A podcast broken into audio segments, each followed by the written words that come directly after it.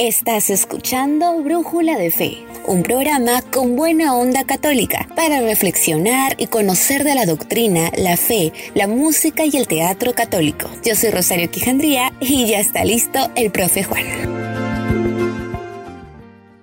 Muy bienvenidos sean amigos y hermanos en Cristo a nuestro octavo podcast radial aquí en Brújula de Fe, que hoy trae un tema bastante interesante y hermoso por estar en el mes de la Virgen María, nuestra Madre e Intercesora. Sí, Rosario, ¿no? Sean bienvenidos hermanos a un interesante tema que tenemos el día de hoy por Brújula de Fe, pero quiero, este, como siempre ya es costumbre, dejar una reflexión antes de la, de la entrevista, ¿no? Dice, a quien Dios quiere hacer muy santo, lo hace devoto de la Virgen María. Lo dice en San Luis María de Montfort. Bueno, Rosario, ¿quién es nuestra invitada del día de hoy? El día de hoy nos acompaña la hermana Sandra del Pilar Ballena Colán. Hermana, sea bienvenida. Y antes de iniciar con el tema de hoy que nos reúne, nos gustaría que nos comente un poquito de la espiritualidad de su congregación religiosa y también cómo decidió seguir al Señor en la vida consagrada. Muy buenos días, así bien a todos ustedes. Yo soy la hermana Sandra. Eh, sí, eh, una de las, las preguntas que me hicieron la, la espiritualidad de nosotras es la espiritualidad franciscana, una espiritualidad siempre abierta como el corazón de Francisco de Asís, de la mano de la Virgen María, siempre Francisco amaba mucho a la Virgen María. Eh, nosotros somos hermanas pequeñas siervas del Niño Jesús. Nació nuestra congregación en Italia, Génova, eh, por, un, por el llamado que Dios le dio al Padre humilde de Génova, eh, siervo de Dios en la ciudad de Génova, Italia, sacerdote franciscano capuchino, inició esta aventura de que unas cuantas hermanas pues iniciaran ese momento de dedicarse a los niños en esa época después de la Segunda Guerra Mundial, ¿no? que había dejado muchos huérfanos y este sacerdote inicia una obra de niños por la cual necesitaban también, así como tenía padres espirituales también necesitaban madres espirituales y allí nacieron por primera vez las pequeñas siervas. Bueno, sí, este, cuando empezó este momento del enamoramiento con Jesús, bueno, empezó desde niña, ¿no? Porque Dios me llamó desde muy niña, me llamó primero a ser cristiana. Mi familia no profesaba mucho el catolicismo, eran católicos, pero solamente de misas de bautismo, o cuando había un matrimonio, o cuando había que bautizar a alguien de la familia. No eran muy constantes, pero este, yo recuerdo que Dios me llamó primero a, la aventura de Dios, ¿no? Porque sentía una necesidad de de Dios y quería hacer mi primera comunión porque había visto a una de mis mejores amigas que había hecho su primera comunión y me llamó la atención. Y mi mamá me había ido a acompañar ese día y recuerdo mucho que le dije a mi mamá, yo también quiero hacer mi primera comunión y no insistía y no dejaba de insistir hasta que mi mamá se cansó y me escribió la primera comunión. Y ese fue el enganche, el enganche para pensar en que podía entregar mi vida a Dios, ¿no? Yo sentía ese llamado de Dios ya desde muy pequeña. Qué bonito, hermana, eso que nos dice el llamado desde pequeña. Y el tema, el cual justo hablaremos hoy, hermana, es el de María como modelo de toda vocación, ¿no? Las, las apariciones marianas también. Y aquí va la primera pregunta de este podcast. Hermana Sandra, siempre en la mayoría de los adolescentes y jóvenes hay el cuestionamiento, ¿por qué Dios elige a la Virgen María como Madre del Niño Dios y por qué de Israel y no de otro pueblo? Es algo muy sencillo. Dios eh, se mueve donde quiere, cuando quiere y como quiere. Y es así, en nuestra vida también Dios eh, elige alguien especial cuando uno menos lo imagina. Y bueno, María fue elegida desde el vientre de su madre porque según nuestras tradiciones este, cristianas, católicas, nos hablan de que María fue elegida ya desde la oración de padres infértiles. ¿no? Sus papás eran muy, pegados a la oración, al templo, a la sinagoga de la cultura judía en que vivía ella en esa época, en ese contexto, ¿no? fuera de nuestros contextos, también muchas veces Dios nos llama en medio de esa infertilidad de familia, quizás de que no, que son familias que solo van a misa una vez al año o cuando les invitan, ¿no? Pero no dejemos el punto de María, ¿no? En que nació porque fue voluntad de Dios y porque fue la escucha de esa oración insistente de Ana y la oración constante de Joaquín. Dios le regaló ese maravilloso regalo que fue María, María, ¿no? Nuestra Virgen Santísima. Y ella fue, este, fue concebida por el Espíritu de Dios, nacido desde su oración y, por medio de esta familia que era joaquiniana, ¿no? ¿Y por qué no otro pueblo? Sabemos por nuestra historia, eh, la historia de salvación, Dios había elegido un pueblo y este tenía nombre y era Israel, ¿no? Pero más adelante vamos a encontrar que no solo Israel es un pueblo con el nombre, sino que también tú y yo podemos ser ese nuevo Israel. Es muy hermoso compartir de la niñez de la Virgen María. Qué bonito, hermana, que nos vaya aclarando cierta cosa que a veces los jóvenes pues tienen pues cierta controversia, ¿no? Yo, por ejemplo, como profesor que me preguntan, ¿no? Que, ¿Por qué esto y por qué el otro, no? Y uno pues va explicando como usted lo está haciendo muy bien. Hermana, continuando con las preguntas, ¿por qué la iglesia considera a la Virgen María como la nueva Eva y el arca de la nueva alianza? Eh, la iglesia, que somos todos nosotros los bautizados, porque lo tenemos que tener bien claro, como siempre hablo con los jóvenes, también me cuestiono yo, eh, todos nosotros los bautizados, todos los hijos de Dios, consideramos a María como la nueva Eva, porque ella es la que va, vamos a decirlo como lenguaje de los jóvenes, va a voltear el plato de Dios, porque nosotros, o sea, la, eh, la Eva, del Génesis, la Eva tomó la decisión de desobedecer, ¿no? Y eso hizo que se apartaran de Dios, la desobediencia. En cambio, la nueva Eva, la Eva que Dios va a surgir en medio de la oración, de medio de la perseverancia, del sacrificio, de la infertilidad, esta nueva Eva, es María, va a dar una respuesta que va a ser de aceptación y no va a ser de desobediencia. Eh, va a ser a ella lo que Dios quiera, su voluntad. Y esta va a ser reflejo de algo muy hermoso dentro del plan de salvación, porque ella va a ser la que le dé la nueva, eh, la nueva cara, el nuevo Moisés, la, nueva apertura a la salvación a través del Hijo de Dios. Y ella va a ser el primer tabernáculo en que va a albergar al Espíritu Santo.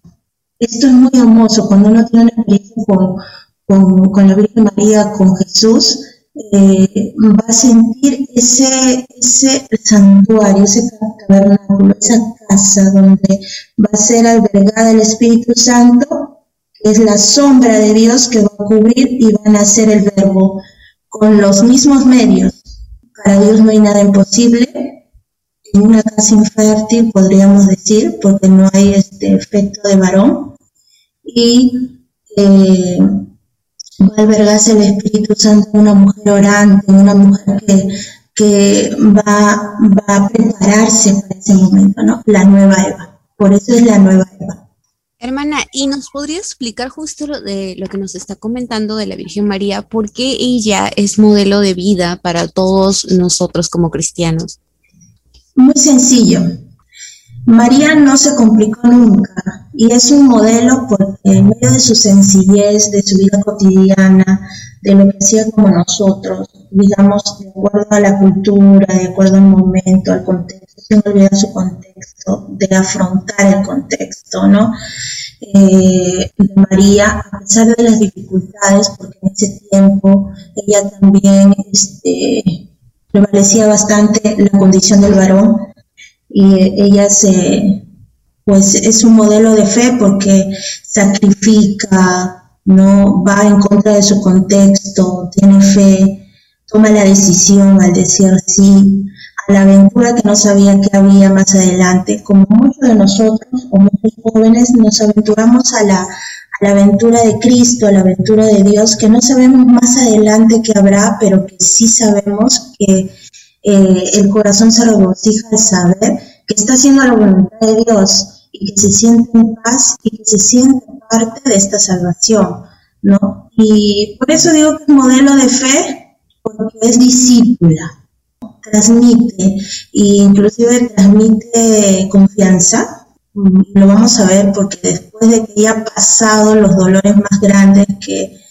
es que Jesús haya muerto, lo haya visto resucitado, haya visto que se cumplió las escrituras, haya visto ascendió al cielo, ella va a ser como una fuerza, como un pilar de fortaleza para sus discípulos que quedaron hasta que llegue el que ellos esperaban, la venida del Espíritu Santo, ¿no?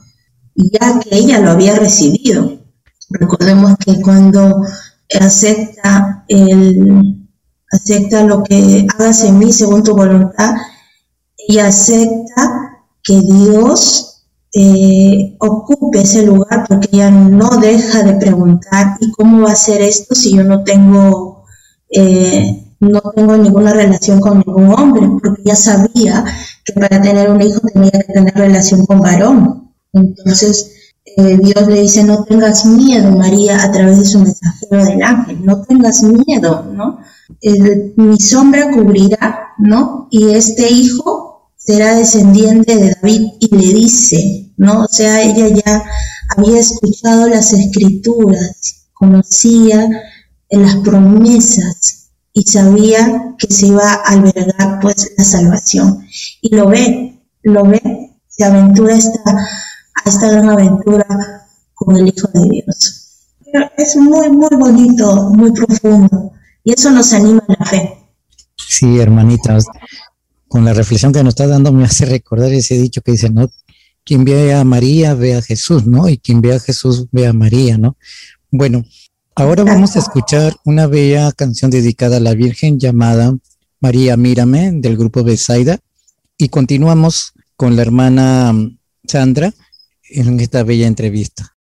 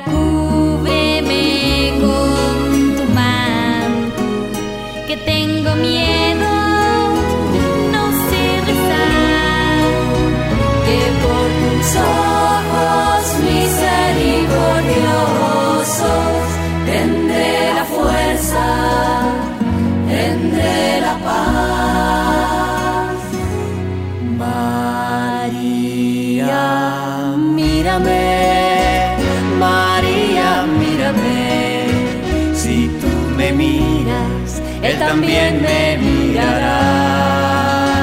Madre mía, mírame, de la mano llévame, muy cerca de él, que ahí me quiero quedar. Madre, consuélame de mis penas, es que no quiero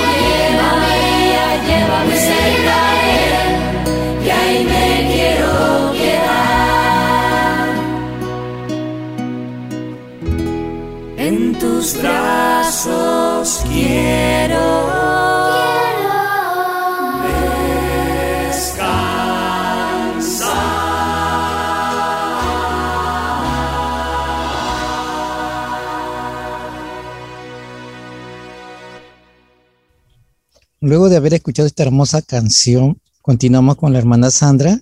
Y hermanita, acá tenemos una pregunta.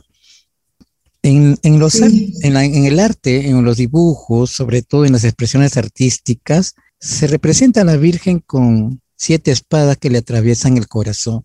Nos gustaría que nos explique qué cosa representa eso.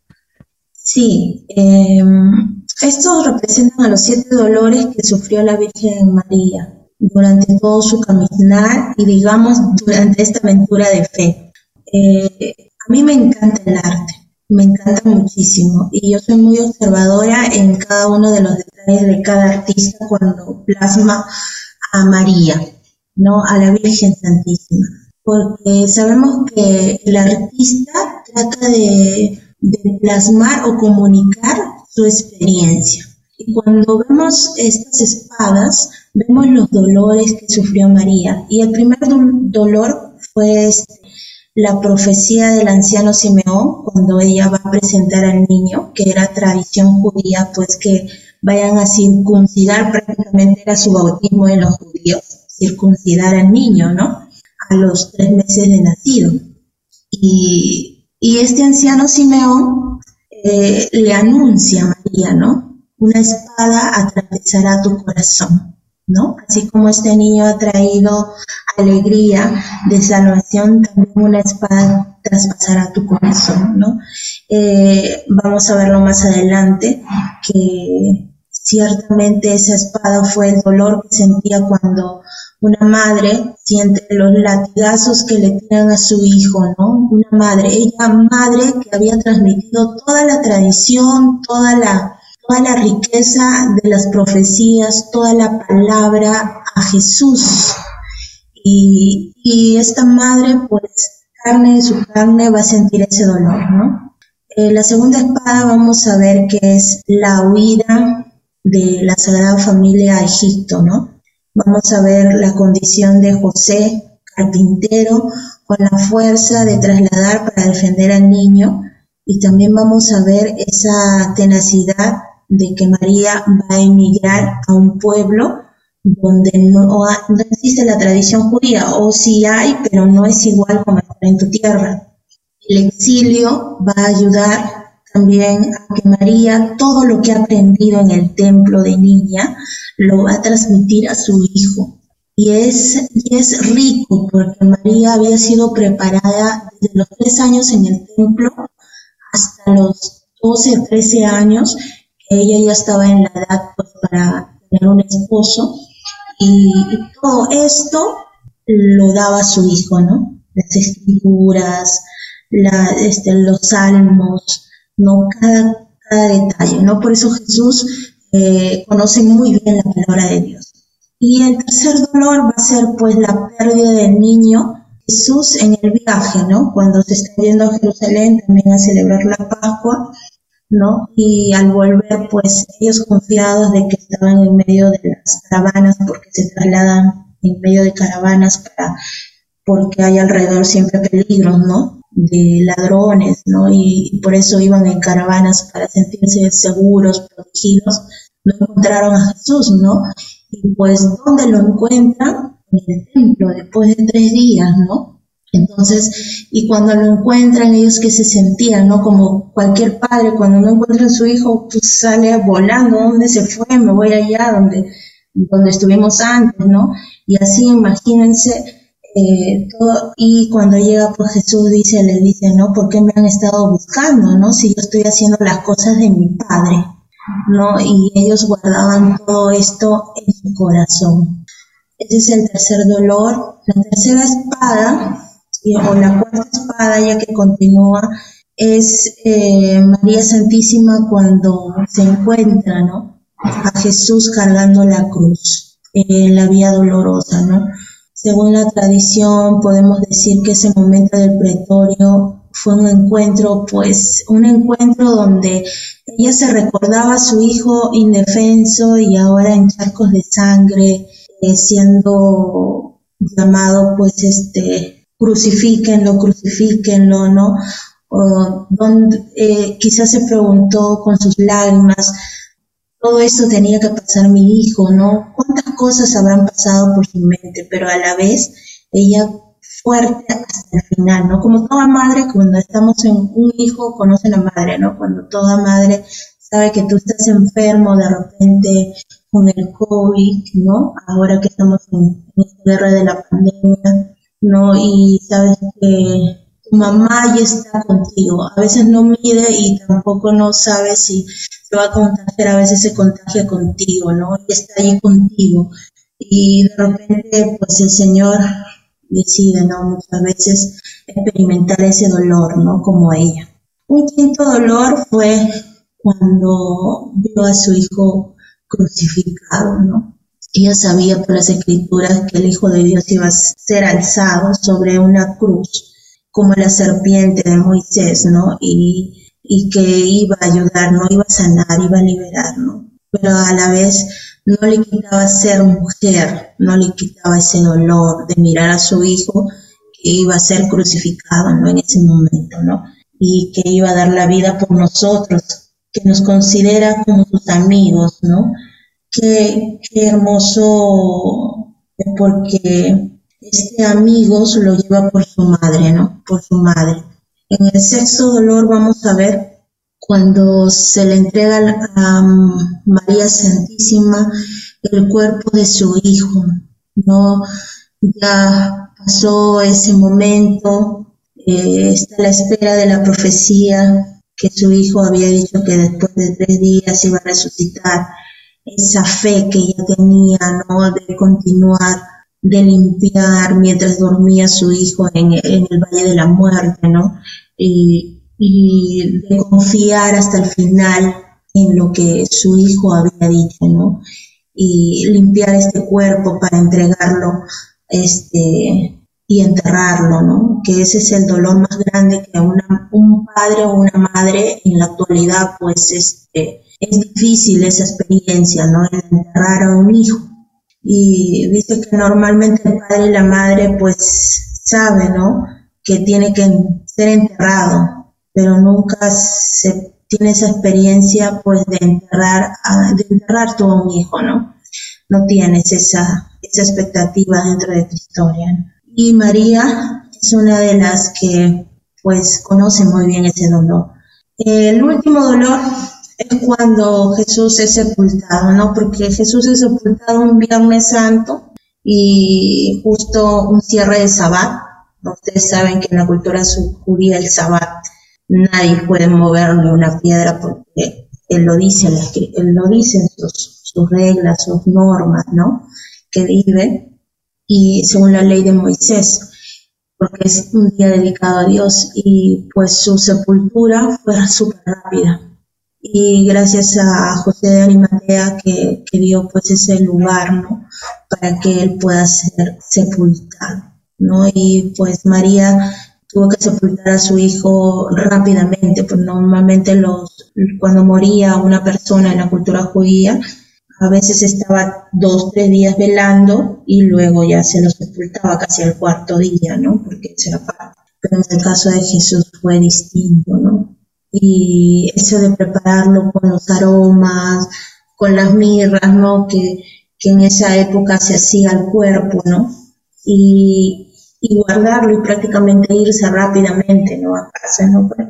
Porque ya se anochecía para el sábado, ¿no? Entonces fue, fue un dolor muy, muy intenso la que vivió nuestra Madre Santísima, ¿no? Y por eso lleva, lleva ustedes, se van a ver esculturas con las siete espadas en el corazón, ¿no? Que la Virgen ¿Y por qué corazón? Porque es el lugar donde están todos nuestros sentimientos, mueve nuestra vida, no es el, centro de su corazón no podemos vivir, ¿no? Entonces, ese en su corazón, pues, y todo lo guardaba en su corazón, como decía la escritura, ¿no? Bueno, hermana, gracias por la, por la explicación, ¿no? Y nos hace recordar mucho y, ver tres, bueno, varios puntos en realidad, la fortaleza de María, ver el amor de Jesús hacia nosotros, ¿no? Eh, son varias reflexiones que, que, podemos hacer con todo lo que usted nos ha explicado. Ahora, hermana, estamos cerca de celebrar la fiesta de la aparición de la Virgen de Fátima. ¿Cuál es el mensaje que deja la Virgen en esta aparición?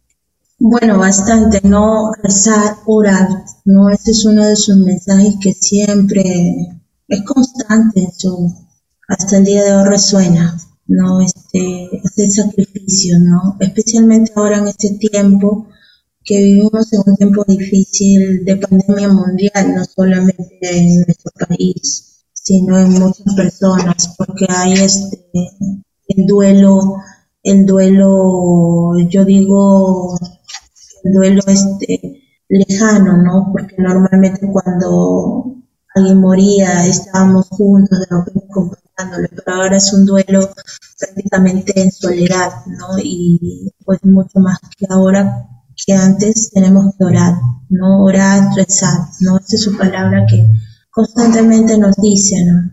Y, y ella pues este, derrama sus gracias a través del rezo del rosario, ¿no? Muy bien, hermanita, de verdad. Para ir concluyendo con las preguntas, quisiera que nos pueda hablar un poquito, ¿no? De la postura de la Iglesia Católica en la actualidad con respecto a las apariciones de Moyubori, ¿no? Que se habla mucho últimamente de estas apariciones, pero ¿cuál es la postura actualmente de la Iglesia? Bueno, la Iglesia eh, actualmente ahora ya aprueba ¿no? esta aparición. No eh, se conoce mucho, creo que más la noche conocer su peregrino, pero la postura de nosotros todos de la iglesia es de continuar orando como se aparece la Virgen y como muchos han experimentado en esa tierra de Medugore, se siente la presencia de María. Cuando tú pisas Medugore, sientes esa presencia de María. Eh, María cercana, María en el silencio, María en la esperanza, María en la fe. Y la iglesia nunca se opone ante la fe, la devoción, eh, que pueda este, estos mensajes ayudarte para que pueda reinar no solamente la paz en el mundo entero, sino la paz en tu mundo interior, en tu mundo interior, en ti como persona. Eh, ¿Cuál es la paz que tú buscas? Y en medio de María, en medio de esa postura que la iglesia tiene, es que siempre acojas a María de la paz que quiere, quiere sentirse una madre maternal y una madre cercana. Bueno, hermana Sandra, muchísimas gracias por darnos tanta información y también invitarnos a la reflexión con todos estos puntos que hemos tocado. Gracias por su presencia en nuestro programa y, bueno, ya para finalizar, nos gustaría que nos dejara un mensaje, ¿no? Para todos y, todas nuestros hermanos que nos escuchan en este mes de nuestra Madre María. Mm, bueno, en este tiempo de, la, de nuestra Madre María, pues le regalemos rositas verdaderamente a, ella, con, con, el saludo del Ave María, ¿no? Cada, cada noche enseñamos a nuestros hijos amar a la Virgen María porque va a ser como la fortaleza de la familia. Apostemos por la familia porque la familia es la fuerza de cualquier fuerza de fe de cualquier niño o niña que nace en este mundo. Y, también esa va a ser su esperanza final hasta el último día de sus vidas. No vacilemos, continuemos siendo embajadores de la Madre de Dios. De mi parte, Gracias porque hemos podido responder a este llamado. Muchísimas gracias, hermana. Que Dios me la bendiga, ¿no? por haber compartido con nosotros pues unas bellas reflexiones sobre la Virgen, sobre la Virgen María, ¿no? Y nos estaremos viendo en otra oportunidad y gracias. Claro, por supuesto, siempre abiertos al corazón. Muchas gracias. Gracias Jesús, gracias. Bueno amigos y hermanos en Cristo, antes de irnos, mencionar, Jesucristo luego de habernos dado todo aquello que podía darnos, nos hizo incluso herederos de lo más precioso que tenía, es decir, a su Santa Madre. Eso nos dice San Juan María Vianney. Agradecemos al Señor por tan hermoso regalo que nos ha dejado y qué bonita entrevista hemos tenido, profe Juan. Sí, Rosario, hemos tenido una bella entrevista a cargo de la hermana Sandra. Este, decir que realmente pues en este mes de la Madre, mes de la Virgen, dedicar un poco más de oración, obedecerla, sobre todo tomarla como un modelo de ejemplo de vida y que no dejemos de lado la oración, sobre todo el arma espiritual que tenemos, llevarla siempre en la mano, que es el rosario, ¿no? Entonces nos estamos viendo hermanos en otro bello programa y que Dios los bendiga. Chao, bendiciones a todos y todas. Así como tú eres, si para vivir ya no tienes razones, en Jesús encontrarás millones, todo estará bien.